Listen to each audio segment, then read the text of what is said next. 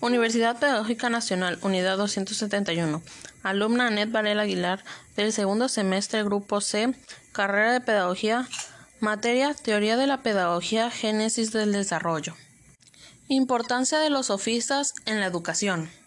Los sofistas son creadores de la pedagogía, es uno de los soportes de los sofistas. Permitieron que la educación, en vez de reproducirse, se diera de manera consciente. Los sofistas contestaban que la educación no hacía una persona buena o mala, sino mejor, le permitía desarrollarse y acoplarse al entorno.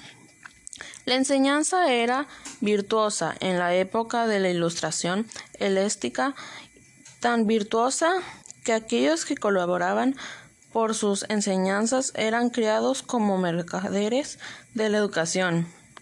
Para los sofistas, la educación se evidenciar el conocimiento que se te obtenía, especialmente en la política y representación ciudadana. La racionalización de la educación es paz de la política y el servicio de la polis. Fue donde se centró la enseñanza de los sofistas. La educación, más que una teoría, era vista como una técnica para los sofistas. La técnica se evidenciaba en el pensamiento, la forma del lenguaje y el discurso, es decir, la retórica fue la base de la educación entre los sofistas. Aspectos como el discurso, el debate y la argumentación eran importantes dentro de la educación sofista.